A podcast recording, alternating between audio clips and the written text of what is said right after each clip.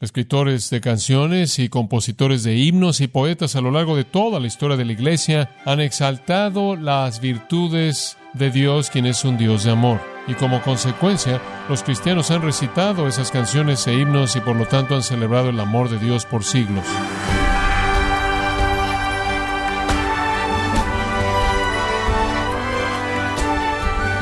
Le damos las gracias por acompañarnos en este subprograma, gracias a vosotros con el pastor John MacArthur.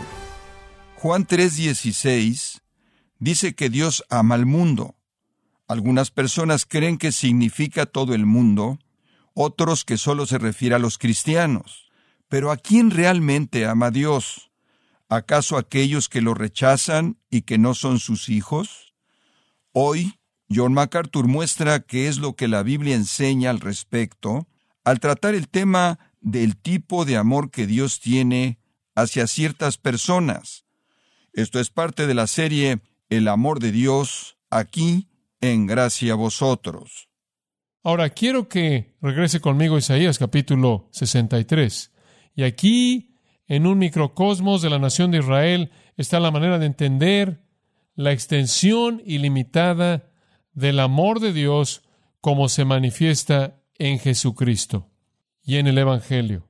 De regreso a Isaías 63 y usted le va a parecer que esto es muy, muy útil. El profeta Isaías va a escribir acerca de Dios y acerca del Señor, pero en un área en particular, versículo 7 de Isaías 63, él está preocupado por la misericordia del Señor. Él quiere escribir acerca del amor de Dios. Y entonces él habla en el versículo 7 de la gran bondad de Dios hacia la casa de Israel, y él habla de su compasión.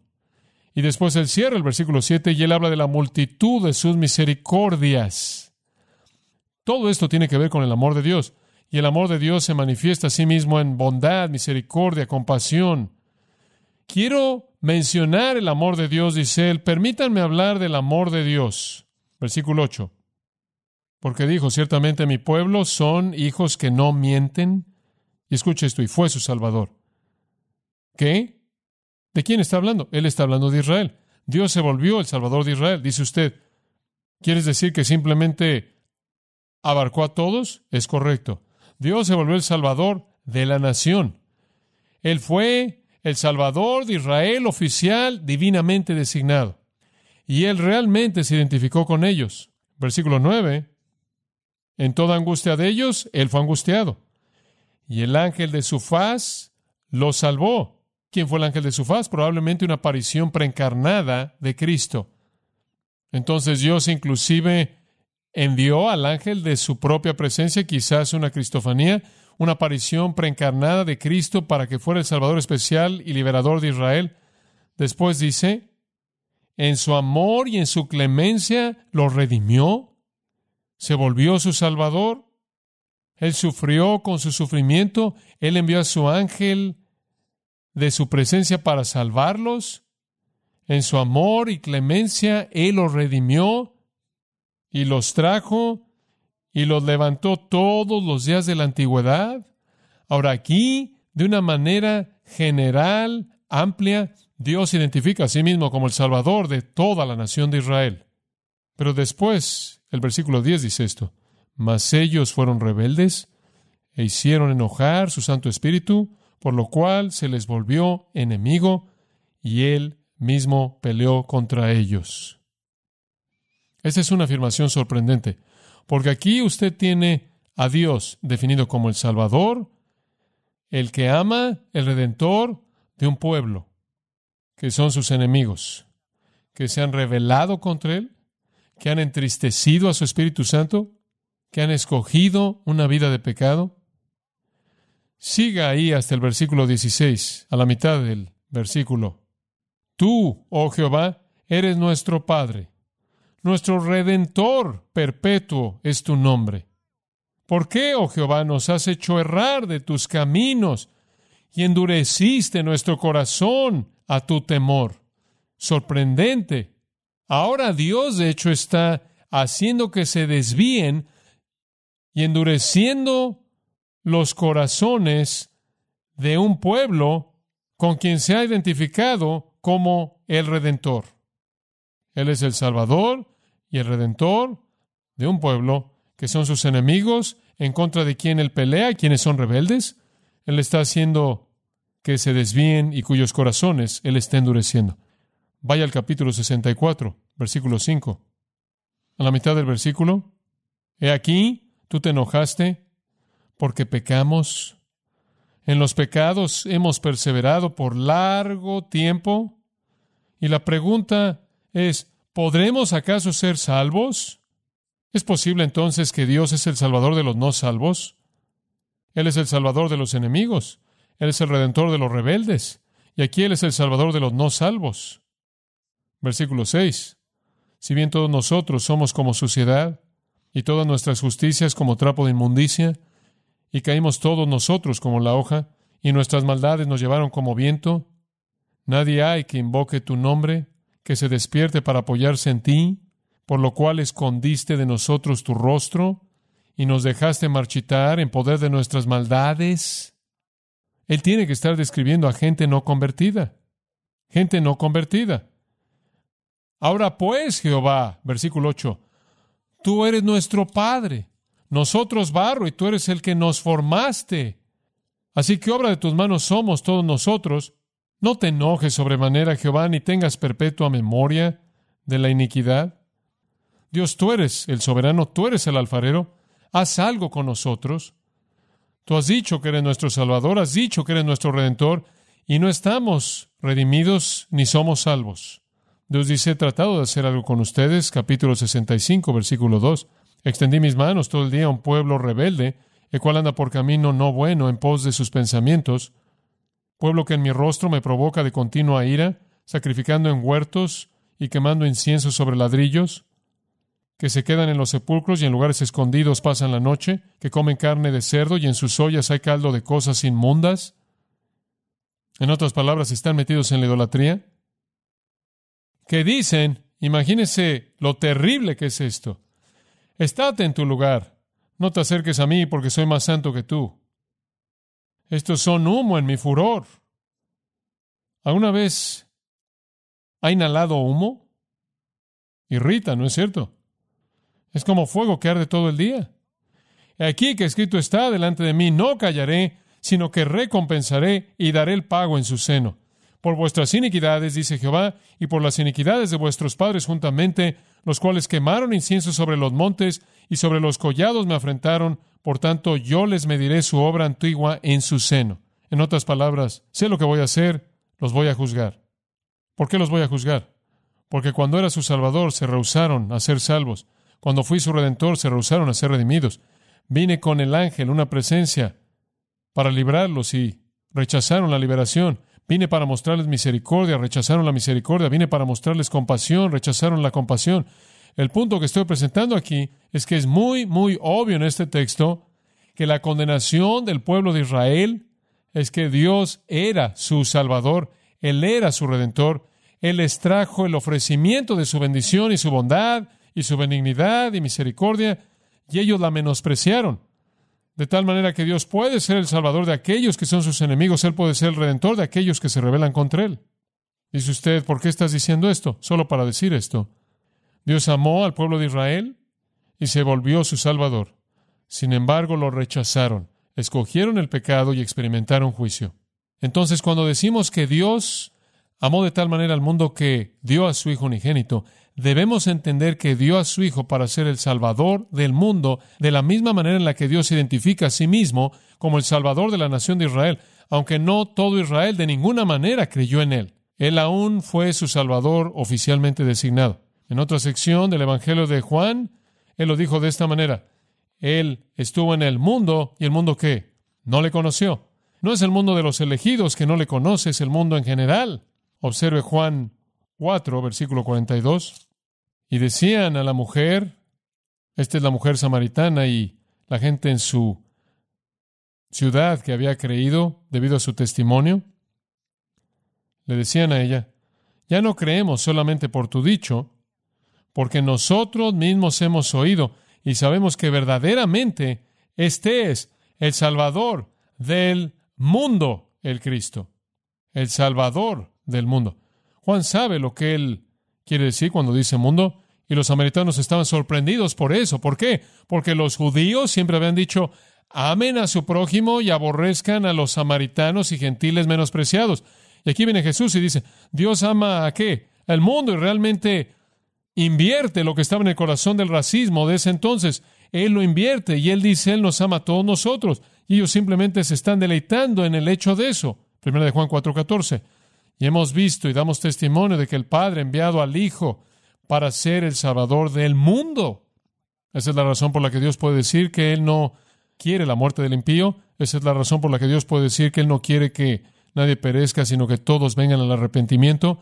Esa es la razón por la que Dios puede decir que Él quiere que todos los hombres sean salvos. Su amor es ilimitado. Y debido a que su amor es ilimitado, por lo tanto hay realidades ilimitadas con respecto a Cristo. Si Dios ama al mundo y envía a su Hijo al mundo, es para ser como el Salvador del mundo y usted no puede limitar eso. Ahora voy a cerrar con esto. Esto es lo que quiero que entienda. Hay cuatro maneras en las que esta extensión ilimitada se manifiesta. Cuatro maneras en las que el aspecto ilimitado del amor de Dios se manifiesta. Número uno, gracia común. Gracia común es un término antiguo, pero es uno bueno. Significa que hay ciertas bondades y benignidades que Dios manifiesta de manera común y las vemos en el mundo. Si usted cuestiona el amor de Dios, entonces usted debería ver de nuevo al mundo en el que vive. Dice usted, bueno, hay mucha tristeza en el mundo. Bueno, la razón por la que usted reconoce la tristeza es porque hay tanto qué, hay tanto gozo. La razón por la que usted reconoce lo horrible es porque hay tanta belleza. La razón por la que usted reconoce la decepción es porque hay tanta satisfacción. Digo, simplemente ve el otro lado de esto y entienda que usted es un pecador caído indigno y Dios la única razón por la que Dios jamás le da a usted algo, por qué reírse y sonreírse y amar y disfrutar y regocijarse es porque Él es simplemente un Dios amoroso. Y aunque usted es un pecador indigno, Él demuestra su amor inclusive hacia usted y hacia mí como pecadores indignos. Eso se llama gracia común. En Mateo, en donde estuvimos antes, en ese mismo versículo, capítulo 5, versículo 45, nuestro Señor Jesús continuó la afirmación que Él había hecho acerca de Dios el Padre siendo amoroso y nosotros amando como sus hijos. Él dice, aquí está la prueba del amor de Dios. Él hace que su sol salga sobre malos y buenos y Él hace llover sobre justos e injustos. Llueve sobre todo el mundo, el sol brilla sobre todo el mundo, las flores crecen en el jardín de todo el mundo. Muchas personas se divierten y hay mucho gozo y hay mucha felicidad y no tiene nada que ver con el hecho de que amen a Dios o no, ¿verdad? Así es en la vida. En Hechos capítulo 14 tiene otra afirmación de la gracia común, la cual es digna de leer. Comienza con el versículo 15 de Hechos 14, en donde Pablo está hablándole a los paganos en Iconio, pero él dice en el versículo 17, el Dios quiso los cielos y la tierra y todo eso. En el versículo 17 dice, Él no se ha dejado a sí mismo sin testimonio, un testimonio de su amor y su bondad, porque Él hace bien, dándonos lluvias del cielo y tiempos fructíferos, llenando de alegría y de sustento nuestros corazones. Digo, usted sale a cenar en el restaurante más elegante y usted va a ver gracia común. Usted va a sentarse ahí en su pequeña mesa y usted va a decir, gracias Señor por esta comida de 30 dólares. Y su esposa está revisando su chequero, usted sabe, y va a gastar con gusto. Y ese lugar está lleno de personas que están disfrutando cada mordida y no le están dando gracias a Dios en absoluto, pero es gracia común. Así es como el amor de Dios se manifiesta a sí mismo. En segundo lugar, se manifiesta a sí mismo en compasión. En compasión. Es un amor de compasión. Dicho de otra manera, es un amor de misericordia. Es un amor de un corazón quebrantado. En cierta manera es un amor patético. Usted sabe oye a la gente decir, y quiero corregir esto porque esto no es verdad. Usted oye a la gente decir, bueno, debe ser muy especial porque Dios te ama. Oigo eso todo el tiempo. Eso es alimentar de manera psicológica el ego, no tiene nada que ver con la Biblia. La Biblia no dice eso. Dios no lo ama a usted porque usted es tan digno de ser amado. Usted no lo es. Y yo tampoco.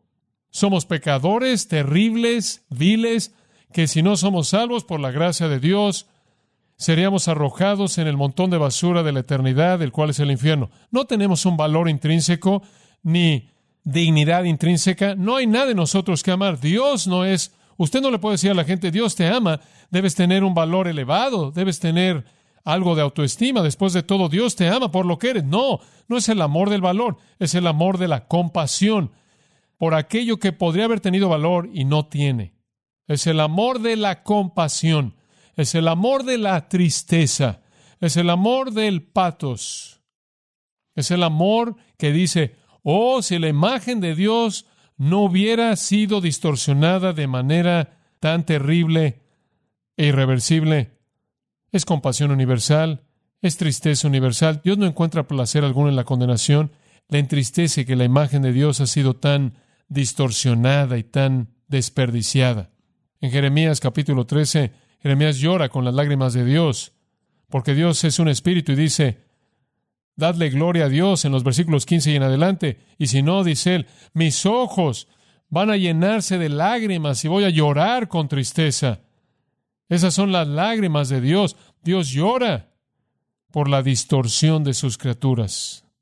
Si usted va al capítulo 48 de Jeremías, comienza en el versículo 30, pasa al versículo 36, lea las lágrimas de Dios ahí llega a los evangelios y llega Mateo 23, 37 y oye a Jesús decir, oh Jerusalén, Jerusalén, cuántas veces quise reunirte como la gallina reúne a sus polluelos y no quisiste. Y después va a Lucas 19, 41 y lea esto, que Jesús vio a la ciudad y qué, y lloró. Él no estaba viendo ahí diciendo, son tan maravillosos, son todos irresistibles. Era compasión, era lástima, era tristeza, no amor motivado por el valor actual, Amor motivado por valor desperdiciado, valor perdido. Es el mismo tipo que usted podría sentir cuando usted pasa por la peor parte de la ciudad de Los Ángeles y usted ve a algunos ahí tirados por la embriaguez. No hay nada en ese hombre que lo atraiga a usted hacia él, pero hay un sentido de compasión que quebranta su corazón, ¿no es cierto? Por lo que él podría haber sido o quizás fue. Ese es el amor de Dios en la esfera de la compasión. En tercer lugar, no solo está el amor de la gracia común y el amor de la compasión, sino está el amor de la advertencia. Uno estaría mal si no identificar esto. Nada es más evidente en términos de demostrar el amor de Dios que las advertencias de juicio venidero que llenan las páginas de la Escritura. Digo, si Dios realmente no amara a la humanidad, entonces no tendría que advertirle, porque no le importaría, pero Él ama y se preocupa y advierte. Cada persona que conoce algo de la Escritura sabe que está llena de advertencias acerca de juicio, juicio, juicio, juicio, seguido por infierno, infierno eterno, el lago de fuego, castigo. ¿Por qué? Porque Dios ama a los hombres lo suficiente como para advertirles. Jesús, Lucas 13, 3 y 5. Ambos versículos, separados por el versículo 4, dicen exactamente lo mismo. Él dice esto, antes, si no os arrepentís, todos pereceréis igualmente. Y ese es el mensaje del Nuevo Testamento, y ese es el mensaje del Antiguo Testamento, y ese es el mensaje entero de la Biblia. Hay un Dios, Dios es un Dios santo, Él tiene un estándar santo. Si usted no vive a ese nivel, usted va camino al infierno. Ahora solo hay un remedio, y ese es que venga con un corazón arrepentido y pida perdón y ruegue por misericordia, lo cual Él concede a usted en base a quien es Cristo y a lo que Él ha hecho, pero fuera de eso, usted va camino al infierno. Ese es el mensaje. Esta es la advertencia, advertencia, advertencia. Dios, en llama de fuego, segunda de Tesalonicenses 1 dice, vendrá con sus ángeles santos para vengarse de aquellos que no lo conocen ni obedecen al Evangelio. Eso es amor. Eso es amor que advierte. El amor no solo es una emoción, el amor es una preocupación honesta por el destino de una persona. Y después, finalmente, este aspecto ilimitado del amor de Dios se manifiesta en el ofrecimiento del Evangelio, el ofrecimiento del Evangelio. Dice usted, ¿qué quieres decir con eso? Bueno, cuando Isaías dice, venid, comprad y comed, venid, comprad vino y leche sin dinero, sin precio, cuando Jesús enseña en Mateo 22, 2 y 3 que el reino de los cielos es como cierto rey que hizo una boda para su hijo y envió a sus siervos para llamar a aquellos que fueron invitados a venir a la boda y no quisieron venir, y después dice que salió a los caminos y llamó a otros. ¿Se da cuenta usted de que dice ahí que él salió y llamó a aquellos que estaban invitados a la boda y no quisieron venir? Eso es muy importante. Mateo 22, 3. El llamado del Evangelio sale a personas que no quieren venir. Y ese es el amor de Dios llamándolos. Lucas 14, versículos 16 al 18. Cierto hombre hizo un gran banquete, llamó a muchos, envió a su siervo a la hora del banquete para decirles aquellos que fueron llamados, venid. Todos comenzaron a justificarse. Ese es el llamado del Evangelio. Ese es el rey llamando a los pecadores a venir al banquete y no vienen. Ese es el amor de Dios. El amor de Dios no solo advierte del juicio, el amor de Dios llama a la salvación. Jesús dice, venid a mí todos que, los de ustedes que son elegidos, venid a mí todos los que están cargados y cansados, que trabajan y yo os daré descanso. Lucas 2.10 llega. El ángel les dijo, os traigo buenas nuevas de gran gozo, que serán para todo el pueblo. Ha nacido en este día en la ciudad de David un Salvador.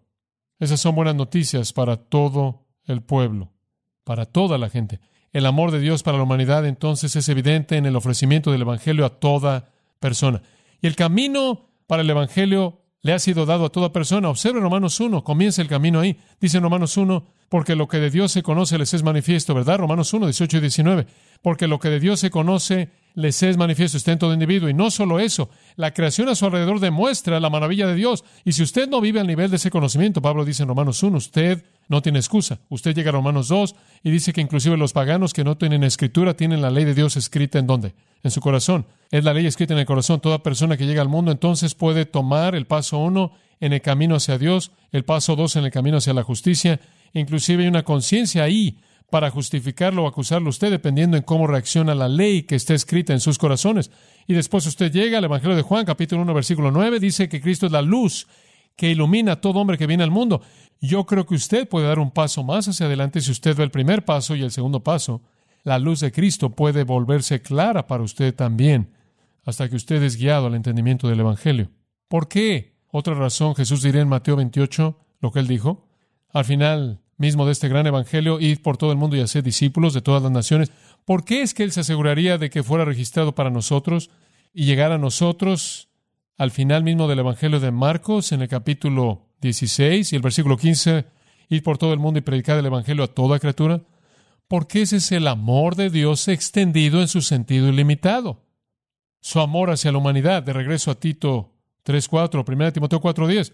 Él es el Salvador de todos los hombres mayormente o especialmente aquellos que creen, no, Dios nuestro Salvador, quien quiere que todos los hombres sean salvos, porque hay un solo Dios y un solo mediador entre Dios y los hombres, Jesucristo hombre. Mire, Dios ama al mundo entero, lo ve en la gracia común, lo ve en la compasión, lo ve en la advertencia y lo ve en el ofrecimiento del Evangelio. Y Jesús es el Salvador del mundo entero. Él es designado como el Salvador del mundo entero. Él es llamado el Salvador del mundo entero. La obra de expiación de Cristo, la obra de Cristo en la cruz, está identificándolo a sí mismo como el Salvador del mundo y tiene implicaciones para el mundo entero. Y fue diseñada para revelar, escuche, el amor universal de Dios hacia los pecadores, la raza humana culpable entera. Debido a la obra de Jesucristo en la cruz, como el Salvador del mundo, todos los pecadores son llamados a arrepentirse, creer y ser perdonados, y se rehusan, y si lo rechazan son culpables y serán castigados. Y han menospreciado el amor de Dios. El amor de Dios es para todo el mundo. Y ese es el primer principio esencial de fundamento. Voy a cerrar con una palabra de Juan 6. Quiero que vaya ahí. Usted está en algún lugar en esa zona, Juan 6. Y quiero simplemente concluir con este comentario de Juan 6:31. Jesús le está hablando a los judíos acerca de quién es Él, después de haberlos alimentado, como usted recordará. Y versículo 31, los judíos dijeron, nuestros padres comieron maná en el desierto, como está escrito, pan del cielo les dio a comer. Y Jesús les dijo, de cierto, de cierto os digo, no os dio Moisés el pan del cielo, mas mi Padre os da el verdadero pan del cielo. Él está hablando a judíos incrédulos, ¿verdad? Y les dice, el Padre les ha dado a ustedes el pan. Versículo 33, porque el pan de Dios es aquel que descendió del cielo y da vida al mundo. Entonces él dice, ha venido para el mundo y les ha sido ofrecido a ustedes. Allí en el versículo 41, murmuraban entonces de él los judíos, porque había dicho, yo soy el pan que descendió del cielo. Entonces él les dice, el pan es para ustedes, el pan es para ustedes, el pan es para ustedes. Y ellos dicen, no lo queremos. Versículo 52. Entonces los judíos contendían entre sí, diciendo, ¿cómo puede este darnos a comer su carne? Versículo 61. Sabiendo Jesús en sí mismo que sus discípulos murmuraban de esto, y ahí en el versículo 66, desde entonces muchos de sus discípulos volvieron atrás y ya no andaban con él. ¿Qué tiene usted ahí? Tiene usted un ofrecimiento claro del Evangelio. Ese ofrecimiento es el grupo más amplio de personas. Es a los judíos quien lo rechazaron de manera plena, inclusive es para sus seguidores. Únicamente son seguidores temporales, no creyentes verdaderos, que se fueron y lo dejaron. El punto que estoy presentando es que Jesús puede decirles, yo soy el pan que descendió del cielo para ustedes. Y amados, debemos poder decirle eso a todo pecador, ¿verdad? Él es el Salvador del mundo. Padre, gracias por guiarme en mi propia mente y corazón conforme hemos cubierto estas cosas y confiamos en que esto te traiga gloria, traiga gloria a tu nombre. Ayúdanos a entender tu gran amor hacia nosotros y no cuestionarlo en absoluto. Ayúdanos, Señor, a compartir ese amor con todos los que nos encontramos, cuando podemos anunciar que Dios ama a los pecadores. Oramos en el nombre de Cristo. Amén.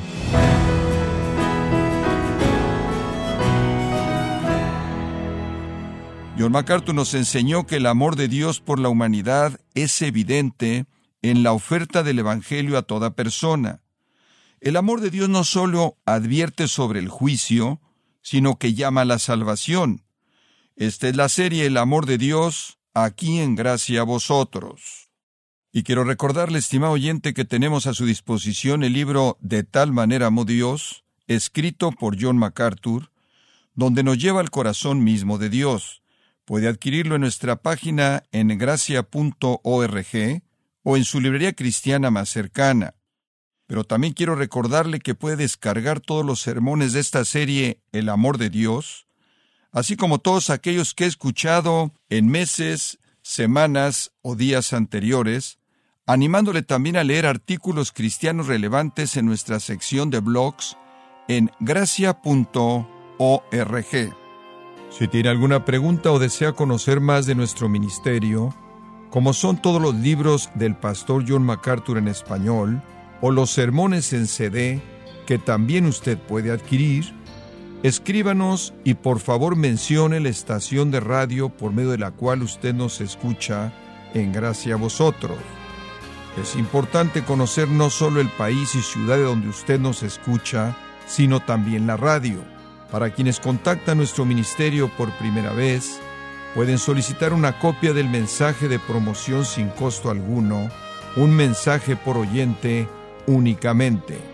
Si usted vive en los Estados Unidos o Puerto Rico, escríbanos a Gracia Vosotros, P.O. Box 4000, Panorama City, California 91412. O puede escribirnos a través del siguiente correo electrónico radio arroba gracia.org. Bueno, en nombre del pastor John MacArthur y nuestro editor Alan Quiñones y del personal de este organismo, le damos las gracias por su tiempo y sintonía, invitándole a que nos acompañe en la próxima edición y juntos continuar desatando la verdad de Dios un versículo a la vez, aquí en Gracia a Vosotros.